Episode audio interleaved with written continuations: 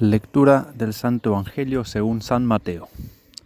Vosotros sois la sal de la tierra, mas si la sal se desvirtúa, ¿con qué se la salará? Ya no sirve para nada más que para ser tirada afuera y pisoteada por los hombres. Vosotros sois la luz del mundo. No puede ocultarse una ciudad situada en la cima de un monte, ni tampoco se enciende una lámpara y se la pone debajo del celemín, sino sobre el candelero para que alumbre a todos los que están en la casa. Brille así vuestra luz delante de los hombres, para que vean vuestras obras y glorifiquen a vuestro Padre que está en los cielos. No penséis que he venido a abolir la ley y los profetas. No he venido a abolir, sino a dar cumplimiento. Sí, os lo aseguro, el cielo y la tierra pasarán antes que pase una i o una tilde de la ley sin que todo suceda. Palabra del Señor, gloria a ti Señor Jesús.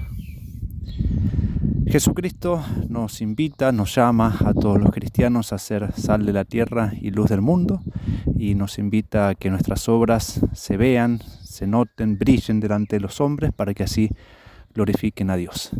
Y por eso es necesario estar en contacto con el mundo, con la tierra, con los hombres que tenemos que evangelizar, iluminar, salar.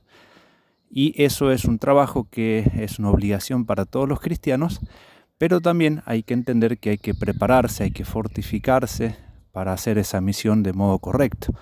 Cristo va a hablar con respecto a la sal, a la figura de la sal, del peligro de que se desvirtúe, de que pierda su sabor, de que no sale más, y por eso no sirve para nada, solo para ser tirada y pisoteada por los hombres.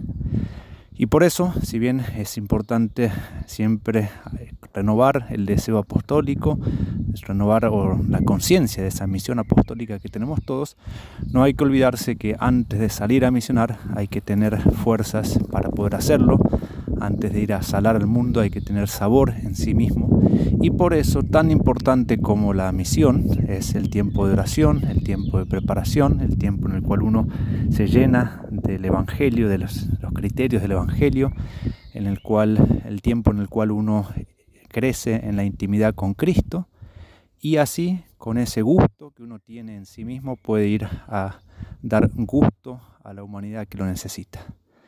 Pidamos entonces siempre la gracia de ser grandes apóstoles, de predicar en todos lados el Evangelio, iluminar al mundo que necesita esta luz tan valiosa, pero también no olvidemos nunca que es necesario custodiarse, custodiar esa llama que tiene que iluminar a los demás, custodiar ese sabor que debe dar sabor a las, a las almas y así podremos notar cómo la obra de Dios es grande porque nosotros colaboramos.